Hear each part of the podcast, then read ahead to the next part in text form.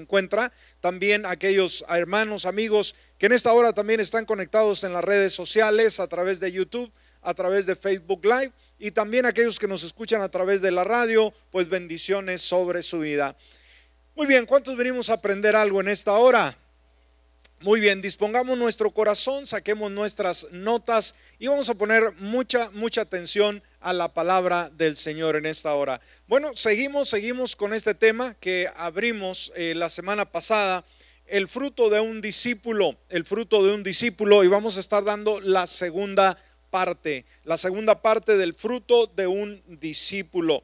Eh, vamos a ver Juan capítulo 15, versículo 16. Juan capítulo 15, versículo 16, que nos dice la palabra, ustedes no me eligieron a mí, más bien yo los elegí a ustedes y los he puesto para que vayan y lleven fruto y su fruto permanezca, para que todo lo que pidan al Padre en mi nombre, Él se los conceda. Hasta ahí la lectura de la palabra. Ahora, antes de adentrarnos más en el tema, eh, cuando analizamos estos versículos bíblicos, recuerda, estamos hablando sobre el tema del discipulado. Y el tema mismo, el fruto de un discípulo. Entonces, vamos a estar analizando la, lo que comprendemos o lo que entendemos con relación a la fructificación. Y aunque ahí tiene varios aspectos, la fructificación, debemos de entender uno muy importante y muy sólido y que Jesús obviamente trató de ah, persuadir a los discípulos a que llevaran a cabo este tipo de fruto. Cuando el Señor dice, los he puesto para que vayan y lleven fruto y su fruto permanezca, aquí no está hablando solamente de nuestra relación con Él. No está hablando quizás de los ah, frutos del Espíritu Santo en todo el sentido de la palabra, pero fíjese lo que dice, vayan y lleven fruto, amén, y su fruto permanezca. De eso vamos a estar viendo a través de este segundo tema. Ahora, como lo dijimos en el tema anterior, el lema, el lema en, este, en esta lección es un seguidor de Jesús hace discípulos que hacen discípulos. Amén. Ese ha sido el lema y, vamos a ir enfrascándonos cada momento de ello. Ah, como dice, un seguidor de Jesús hace discípulos que hacen discípulos. Amén. Y como veíamos, ¿verdad? En, la, en el inicio del tema, eh, obviamente estamos hablando de un discipulado de multiplicación. El Señor quiere que nos multipliquemos cuando Él dijo, quiero que vayan y lleven mucho fruto y el fruto permanezca, permanezca, perdón, Jesús una vez más no solamente hablaba de los dones del Espíritu Santo, hablaba del discipulado bíblico, ¿ok?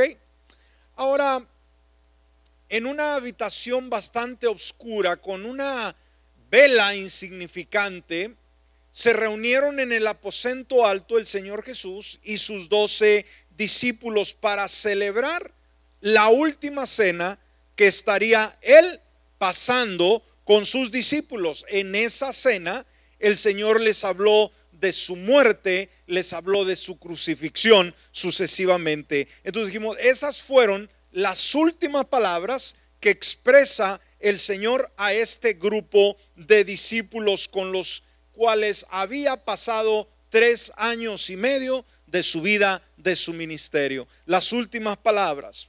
Ahora, después de que cenan, ¿sí? En compañía de sus discípulos, salen por las calles empedradas de Jerusalén, llegan a la puerta de la ciudad, salen y se conducen a un lugar que es a un, a un lugar muy, muy importante, a un, a un jardín, ¿sí?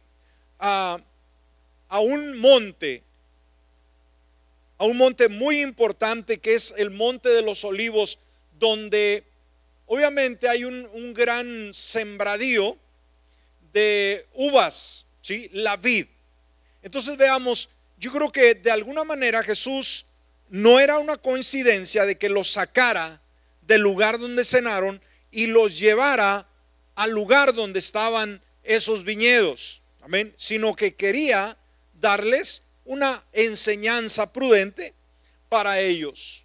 Entonces, por el camino, obviamente, recuerde, ya habían cenado, ya habían platicado, la noche había entrado, y llegan a esa viña que estaba alumbrada solamente por la claridad de la luna. Y estando ahí el Señor, eh, podemos imaginar muy cerca de un viñedo y quizás agarró un racimo de uvas, imagínenselo de esta manera, y se encuentran los discípulos a un lado. Entonces, Él les habla, se dirige a ellos y les habló de cómo sus vidas, ¿sí? Sí, las vidas de esos hombres sencillos, pero que habían determinado a seguir a Jesús, podían ser útiles. ¿Me escuchó? ¿Cuál sería el lema? Les habló de cómo unas vidas, por muy sencillas, muy simples que pudiesen ser, podían llegar a ser muy útiles para crear un movimiento que cambiaría el mundo por siempre. ¿Me escuchó? Y esto nos lleva a San Juan capítulo 15 y vamos a estar leyendo versículos del 1 al 8. San Juan capítulo 15, versículos del 1 al 8. Y dice la palabra, hablando Jesús, dijimos, imagíneselo, a la luz de la luna, a un lado de la vid donde están las uvas, él corta un racimo de uvas, ahí lo presenta y les dirige estas palabras. ¿De qué manera se dirige el Señor Jesús a sus discípulos? ¿Qué dice? Yo soy la vid verdadera. Ahí estaba en, en, esa planta de la uva, esa vid, ¿no? Dice, yo soy la vid verdadera. Y los discípulos podían ver, oiga, aquel lugar tan fructífero, podía ver aquel espacio verde, aquel lugar, oiga, con, con bastantes uvas, una gran cantidad. Entonces, él dice, yo soy la vid verdadera. O sea, una vez más, usa ilustraciones ¿sí? muy prácticas para enseñar una verdad espiritual, mucho, muy práctica también. Yo soy la vid verdadera y luego dice, mi padre es el labrador. Ahora, todo pámpano, o sea, toda rama, ¿sí? Él dijo, yo soy, ¿qué cosa? La vid, yo soy la raíz, yo soy el tronco, ¿sí? Pero dice, todo pámpano, o sea, toda rama que está pegada al tronco, ¿sí? Que en mí no lleva fruto, ¿qué dice que hará? Lo quitará. Y todo aquel que lleva fruto lo limpiará para que lleve más fruto. Ahora, pongámonos a pensar un momento en la intensidad, ¿no? Del, del concepto que el Señor quería enseñarles a los discípulos. No era simplemente a, perder el tiempo o dar cualquier otra enseñanza. No, no, no, no, para nada. Sino esto era, era algo muy serio, ¿no? Eh, usted dice, todo aquel que lleva fruto lo limpiará para que lleve más fruto. Ahora dice, ustedes ya están limpios por la palabra que les he hablado permanezcan en mí y yo en ustedes, así como el pámpano, una vez más, así como la rama no puede llevar fruto por sí mismo si no permanece en la vid, así tampoco ustedes si no permanecen en mí. Recuerde, por tres años y medio el Señor le estuvo dando las enseñanzas más prácticas, más profundas, para que ellos desarrollasen ah, una visión de multiplicación, de discipulado. Entonces aquí les habla este principio eh, muy importante que, que, obviamente es muy elemental, es básico. Si no permanecen en la vid, así tampoco ustedes si no permanecen en mí. Entonces el secreto, eh, recuerde, Jesús estaba pronto para morir, ser crucificado, resucitar y ascender al cielo. Amén. Pero lo que lo preocupaba al Señor es que ellos llevaban, llevaran a cabo la gran comisión y es al ser discípulos. Entonces cuando eh, el Señor expresa estas palabras, ¿qué es lo que estaba en su mente? Discipulado. ¿Qué es lo que estaba en su mente? Salvación. ¿Qué es lo que estaba en su mente? Multiplicación de la gente alrededor. ¿Estamos aquí? Entonces les habla ese principio, si no permanecen en la vid, así tampoco ustedes, si no permanecen en mí. Entonces les decía, ¿saben qué? la verdad soy yo hablando Jesús. Si ustedes lo quieren hacer por su propia cuenta, no va a funcionar. Y una vez más recalca en el 5. Yo soy la vid y ustedes los pámpanos. Yo soy el tronco, ¿no? Ustedes son las ramas. El que permanece en mí y yo en él, este, una vez más, fíjese el énfasis, lleva mucho fruto y recalca, porque separados de mí, ustedes nada pueden hacer. Aquí se da cuenta, el, el lenguaje que está hablando es permanencia en él y mucho fruto. Amén. ¿Cuál es el secreto para una vida fructífera? Permanecer en Jesús. Y cuando permanecemos en Jesús, ¿cuál es lo más práctico, lo más sencillo o lo más natural? Es que crezcamos. Amén. En frutos. Es que demos buenos frutos. Recuerde, dice que la rama al estar pegada a la eh, vid produce frutos. Entonces nosotros por el hecho de estar pegados a Jesús, lo más normal es rendir frutos. Y recuerde, los frutos que el Señor esperaba y espera el día de hoy son nuevas almas convertidas. Amén. Eh, el que no permanece en mí será desechado como pámpano y se secará. A esto se le recoge y se les arroja al fuego y ahí arden. Si permanecen en mí, una vez más, la permanencia y mis palabras permanecen en ustedes, pidan lo que quieran y se les concederá. En esto es glorificado mi Padre, en que una vez más recalca, ¿cuál es? Lleven, ¿qué cosa? Mucho fruto y sean así mis discípulos. Ahora, veamos el versículo 16 de este mismo capítulo. Dice la palabra en el 16, ustedes no me eligieron a mí, más bien yo los elegí a ustedes y los he puesto para que vayan. ¿Cuál fue el mensaje de Jesús, hermanos?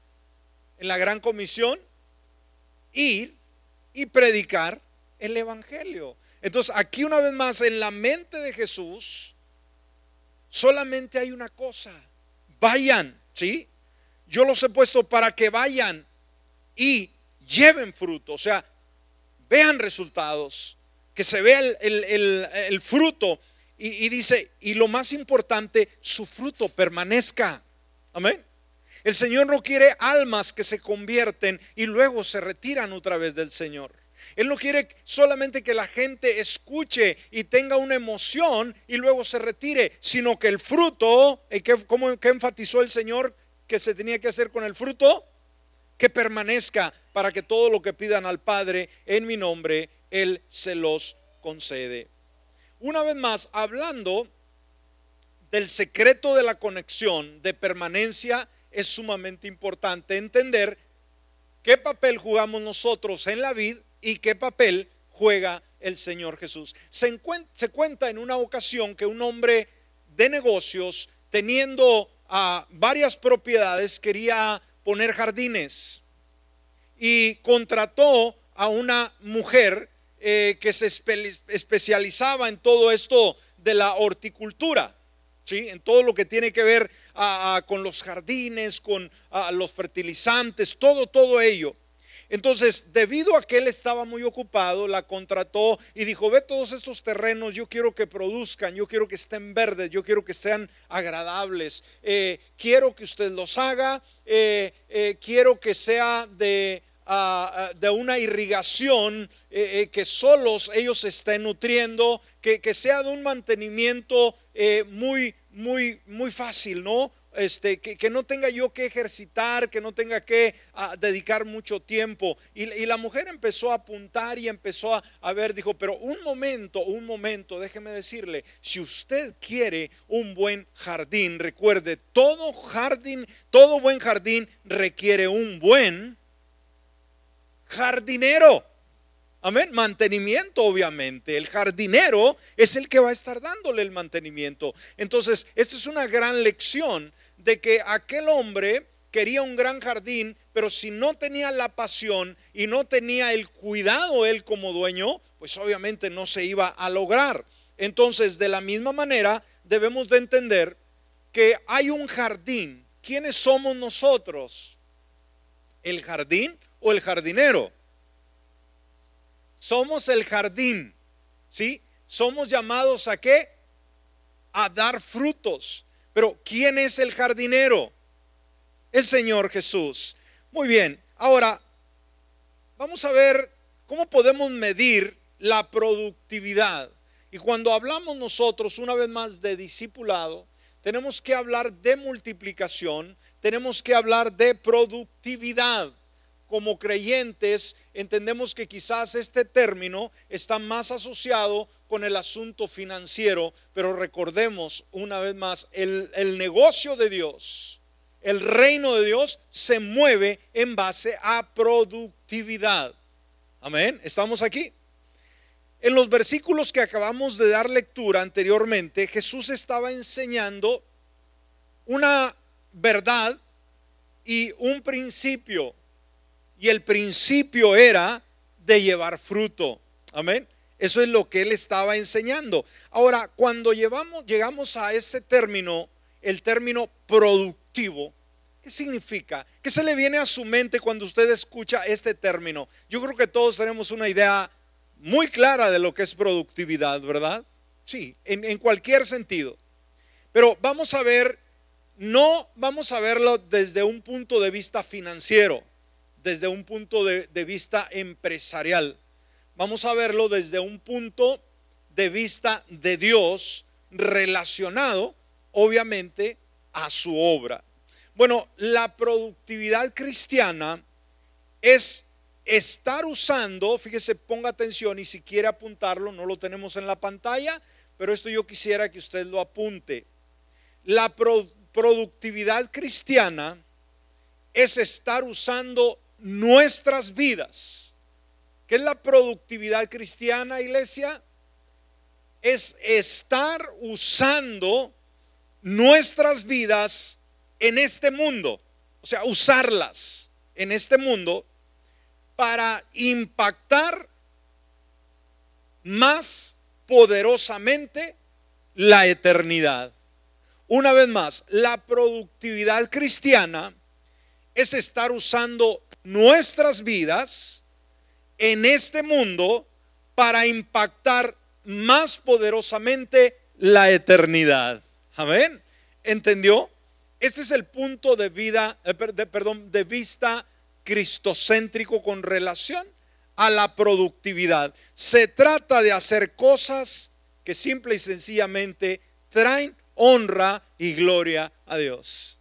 ¿Qué es, qué es productividad? Dijimos también, es simplemente hacer cosas que traen honra y gloria al Señor. ¿Me escuchó? ¿Qué es en este segundo ah, concepto? Eh, ¿Qué es productividad? Es, ¿qué cosa? Dije, hacer cosas. Amén, hasta ahí. Hacer cosas. Entonces, ¿se le viene algo a su mente? ¿Qué es productividad? Hacer cosas. Amén. Ahora, todo el mundo está ocupado. Y a veces están tan ocupados en el trabajo que no tienen tiempo para Dios. Ahora, ¿eso es productividad? No, quizás productividad financiera, quizás ah, una mayor solvencia económica, pero para Dios está haciendo muy poco. Entonces un verdadero discípulo se preocupa en hacer cosas, pero que traigan gloria. Usted puede decir, hijo, le hice un trabajo, eh, eh, un mes estuve encerrado, ¿verdad? Haciendo un trabajo. La compañía, qué sé yo. Ahora, como dije, todo eso le va a generar mejores ingresos financieros pero para el reino de Dios está contribuyendo en gran manera, pues no, una manera mínima, ¿sí? Pero cuando decimos hacemos cosas continuamente que honran y glorifican al Señor, entonces esto es productividad, hacer. No solamente ver, no solamente a estar viendo los que hacen algo, no, hacer nosotros, involucrarnos. Cuando una persona decide seguir, seguir a Jesús, cuando una persona decide seguir a Jesús, o sea, convertirse en un discípulo, Dios espera que esa persona comience a llevar frutos. ¿Escuchó? Cuando una persona decide seguir a Cristo Jesús, ¿qué está en la mente del Señor que suceda con esa persona? Que comience a qué?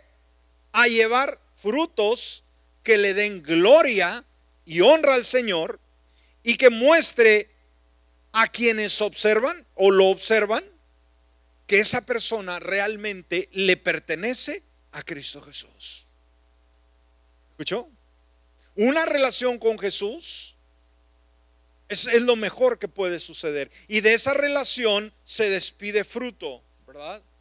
Un fruto que va a probarle a la gente con la que nos relacionamos que pertenecemos al Señor por causa, por motivo de nuestro fruto. Ah, este autor que vimos en uno de los temas anteriores, Dietrich uh, Bonhoeffer, dijo, el fruto es siempre lo milagroso. Amén.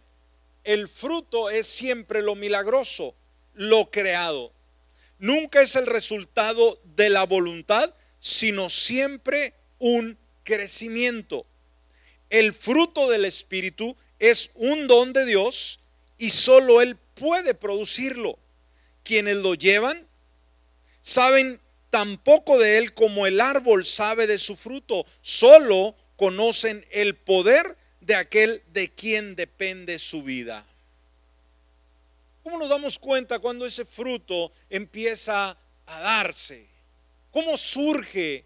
No es cuestión nuestra, es quién vive en nosotros. Ahora, usted quizás cuando ya oímos este concepto de, de la fructificación del fruto espiritual, pues llegue a una pregunta. La pregunta usted la hará, bueno, ¿qué es el fruto espiritual? ¿Qué es ese fruto espiritual? Bueno, vamos a, eh, a ver algunos versículos a continuación para encontrar tres maneras en que las que se puede medir el fruto de la vida de un creyente. ¿Me escuchó? Tres maneras en que las que se puede medir el fruto de la vida de un creyente. Ahora, ¿cuántos queremos a cada uno individualmente ver si realmente estamos dando buenos frutos? Alguna prueba, ¿no? Que nosotros mismos nos hagamos. Bueno, vamos a ver en primer lugar, el fruto del Espíritu se mide por y vamos a apuntar Gálatas capítulo 5, versículo 22 y 23. El fruto espiritual se mide por, y vamos a ver Gálatas capítulo 5, ah, versículo 22 y 23. Dice la palabra, pero el fruto del espíritu, ¿qué es el fruto espiritual? Bueno, es amor, es gozo, es paz es paciencia, es benignidad, es bondad, es fe, es mansedumbre, es templanza. Y luego añade, contra tales cosas no hay ley. O sea, no hay nada, nada fuera de todo esto. Contra esto nada eh, puede interferir. Ahora, aquí nos habla, dijimos, del fruto del Espíritu. Entonces, obviamente, un discípulo tiene que ir creciendo de, esa relación con el Señor, de una vida de descuido, de una vida desordenada cuando venimos a Cristo Jesús, cuando tenemos ese, e, ese encuentro genuino, auténtico y verdadero, se empieza a reflejar en nuestra vida ahora el amor. Aprendemos a amar. El gozo, o sea, usted tiene que ser una persona alegre. Es que decir, es que, es que yo no, es mi naturaleza. Yo, soy una persona muy seria. Yo tengo la alegría por dentro. No, sáquela. Amén.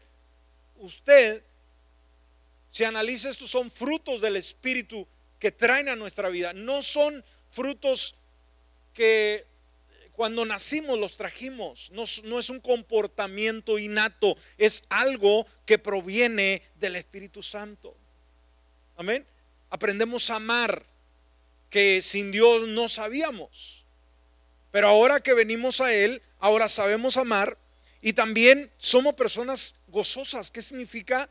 Personas alegres, personas felices. ¿Quiénes son las personas más felices del mundo, hermanos? ¿Quiénes son? No son eh, aquellos ah, que dictan conferencias de autoayuda o los psiquiatras o los psicólogos. No, no, no, no, para nada. ¿Cuáles son las personas más felices de todo el mundo? El cristiano. Pero sabe, muchas veces, pues eh, le ponemos tanta atención a lo que nos sucede a nuestro alrededor, es que tengo un problema, es que ah, tengo esto, tengo lo otro, y todo eso viene a empañar lo que es la verdadera felicidad. Pero decir, ¿cuál verdadera felicidad? No tengo ni para comer. Bueno, hay gente que tiene para comer en charola de oro, pero no es feliz, porque no sabe dónde se encuentra y su destino es incierto. Pero sabe, cuando analizamos nuestro destino, cuando analizamos lo que viene sobre nosotros, lo único es la bendición de Dios, es el favor de Dios. No hay cosa, dice la palabra, hermanos, que nada nos puede apartar del amor de Cristo Jesús. Escúcheme, dice que nadie nos, nos puede arrebatar de su mano. Que no importa la crisis, no importa la lucha, la batalla, de la mano de Jesús vamos a estar tomados, vamos a estar seguros en el hueco de su mano. Ahora, ¿cómo se siente usted o debe de sentirse de ver esa realidad? Decir, yo estoy en la mano de Jesús, ¿qué me puede pasar? Amén. Vamos, vamos, dale un aplauso a Jesús. Sí, puede tener situaciones y como eh, cualquier otro ser humano, ¿eh? pero eso no define la alegría, el gozo que Jesús produce en nosotros. Por eso aprenda a sonreír. Decir, no me fue muy bueno el día, ¿qué importa? Aprenda a sonreír. Amén. Pero es que las cosas están mal. ¿Y qué importa? Usted tiene una, usted fue creado para la eternidad. Usted es una persona increíble. Usted es una persona sobrenatural. ¿Recuerda los temas que estamos tocando el domingo? Viene un estudio, un tema, hermanos, que voy a compartir con ustedes más adelantito sobre el rapto. Y vamos a darnos cuenta que nosotros podemos considerarnos gente tan sencilla como cualquier otra, pero en nosotros se va a efectuar una operación sobrenatural que vamos a ser transformados. ¿Cuántos de ustedes les gustan las películas y las series de, personajes que se transforman, no? Como aquel el mono verde, ¿no? Que de repente se enojó y ¡wow! se hace un mono verde. Bueno, eso es pura fábula. Amén por más películas que usted vea que se transformó aún en el hombre lobo, ¿no? ¿Sabe? Nosotros sí. Ese es el, ah, eh, no sé, eh, es Hollywood hablando de cosas que no suceden. ¿Sabe? Nuestro asunto no va a ser cosa de Hollywood. Y vamos a ser como eh, aquellos que realmente sí vamos a ser transformados hay una naturaleza muy importante en nosotros, no somos iguales. Y debemos de entender esto. Y esto debe darnos la fuerza para alegrarnos, para vivir para Jesús. Amén. Un día vamos a ser transformados y vamos a, a volar. Nadie lo ha hecho. Ni Superman. El hombre increíble, ni el hombre araña, ni lo que sea. Son ficticios. Pero usted y yo, si vamos a saber lo que va a ser volar sin ningún motor de por medio. Yo creo que se iba a emocionar, iba a tirar un, brinco, decir, aquí estoy, Señor, de una vez. Vamos a volar. Tremendo, ¿sí? Nosotros vamos a sentir, hermano, lo que es elevarnos, ¿sí? Y no ser afectados por la gravedad. No ser afectados al salir de esta atmósfera. No vamos a necesitar ningún tipo de oxígeno ni una cápsula especial. Vamos a, cruzar el cielo, el, primer cielo, el segundo, y vamos a llegar hasta el tercer cielo. ¡Wow! Mm, tremendo. Eso sí debe creérselo. A veces cuando usted ve una película del hombre araña, ¿verdad? Llega a la casa y. Y como que se hace acá y no nada. se vale. Pero usted y yo sí vamos a sentir lo que es volar. ¿Alguno de ustedes ha soñado alguna vez? ¿Se ha, se, ha soñado volando? ¿Cómo se siente? Bien padre. ¿Oh sí? Bueno, un día lo vamos a experimentar usted y yo. Entonces cuando tenemos ese pensamiento, una vez más, cualquier cosa que venga, nada nos va detener. Bueno, aquí ya nos detuvimos mucho en este punto. ¿Valió la pena, verdad? Para que se lleve otra, este, eh, pueda usted llevar otra actitud después que salga a decir, dijo el pastor que yo voy a volar. Qué padre, ¿no? Y póngase a ver a todos los héroes, ni uno, ni uno voló ni volará jamás, pero usted y yo, sin necesidad de capa. Aleluya. Esto no estaba en el programa, hermanos. Esto es un tip. Entonces, el fruto del Espíritu, en base a esto, una vez más, por eso le digo, gócese. Cuando el diablo le quiera dar una zarandeada, ¿qué va a pensar usted, hermanos? Dice, diablo miserable, un día yo voy a volar. Ven. Amor, gozo, paz, paciencia, benignidad, o sea, ser bueno, bondad, fe, mansedumbre, templanza. Ahora, ese es el primero, el fruto del Espíritu se mide por ello. En segundo, el fruto espiritual se mide por, y vamos a ver lo que dice Filipenses 1.11. El fruto espiritual se mide por Filipenses 1.11. Dice la palabra, llenos de los frutos de justicia que vienen por medio de Jesucristo para gloria y alabanza de Dios. Llenos de los frutos de justicia. Aquí no dice con un término medio, algo elemental, no, no, no, llenos. Y por último, el fruto espiritual se mide por, el fruto espiritual se mide por, y veamos Romanos capítulo 1, versículo 13.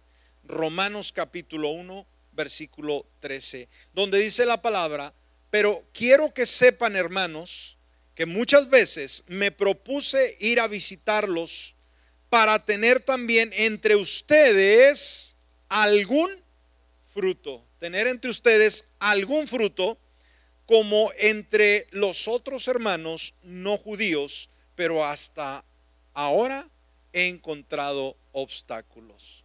Amén.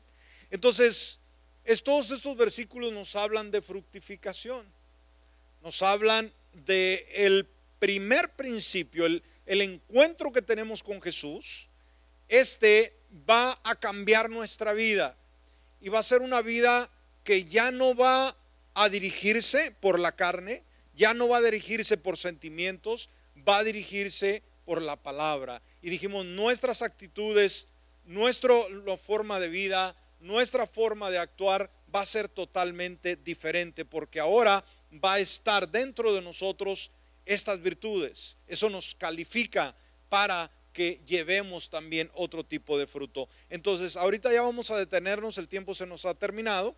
En los siguientes temas vamos a, estar llegando, dijimos, el, el primer fruto es ese que nosotros engendramos en nuestro corazón de la relación que tenemos con Cristo Jesús, nuestra vida cambia. En segundo lugar, vamos a ver lo que el Señor dijo, quiero que vayan. ¿Y qué les dijo? Y lleven lleven mucho fruto y este permanezca. Amén. Vayan, lleven mucho fruto y su fruto permanezca. Y está hablando de multiplicación. Está hablando de alcanzar otros para Cristo Jesús y que cada persona que tocamos sea una persona que permanece para siempre. Amén.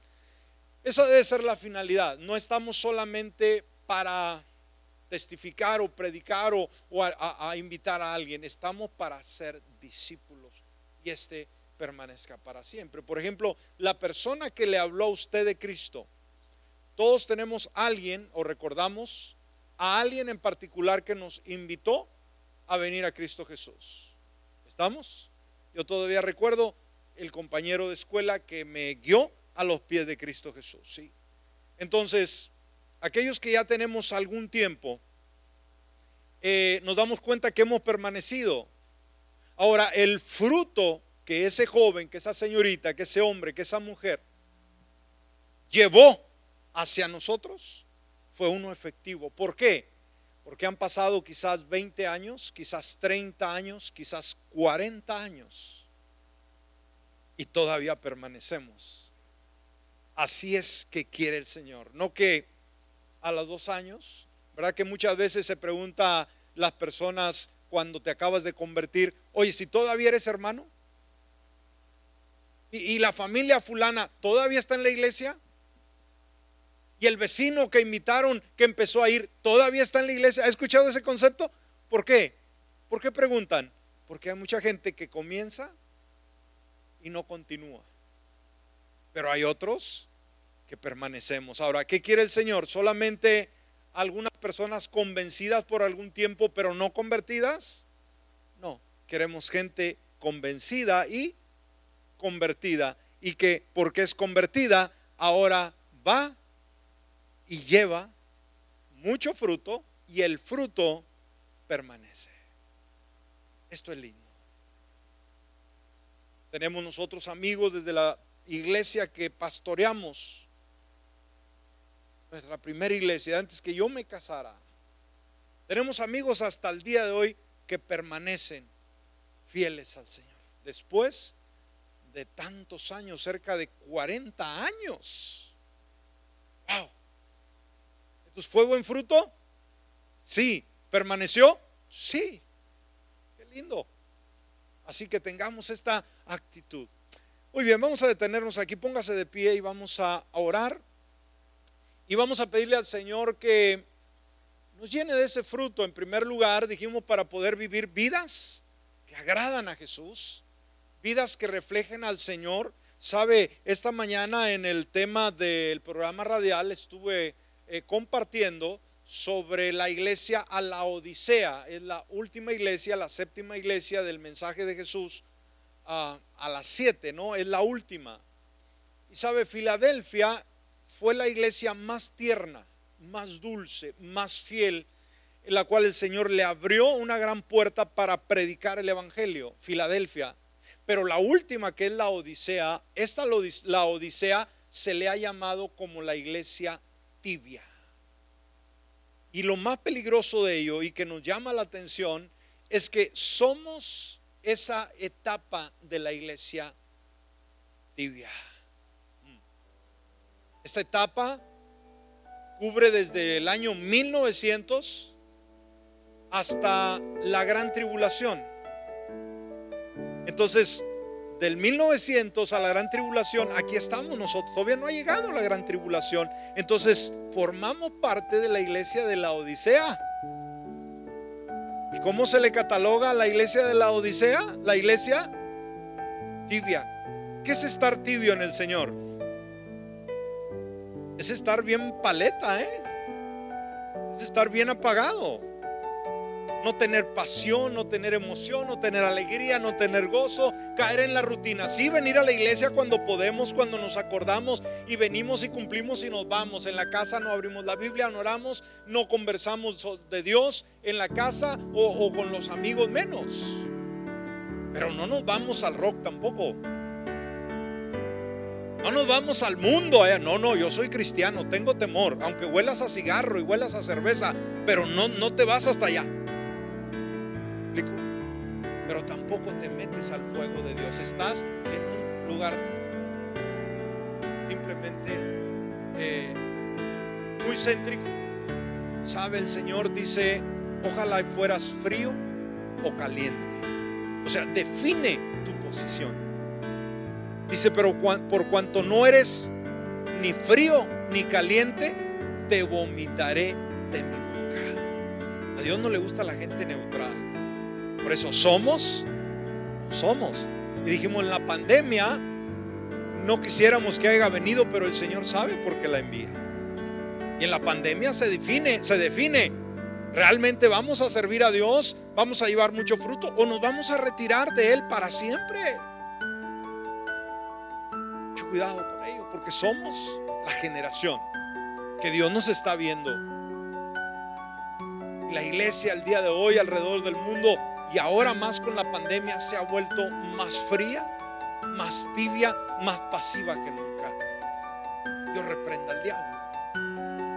Y vamos a esforzarnos por mantener esa, e, ese calor espiritual, ese fuego de Dios. Que si la pandemia no me quita la emoción, la pandemia no me quita el sueño, la pandemia no me quita de testificar. Sabe, hemos estado ayunando por años por ayudamiento, por multiplicación. ¿Verdad que sí? Ahora llegó la pandemia, ¿se cambian los planes? Pregunto, hemos estado orando, ayunando y velando por ello. Dios me da una palabra este día, ¿no? Que me recordara eso. Dijo, recuérdales. No la pandemia vino a cambiar todo, no, Señor.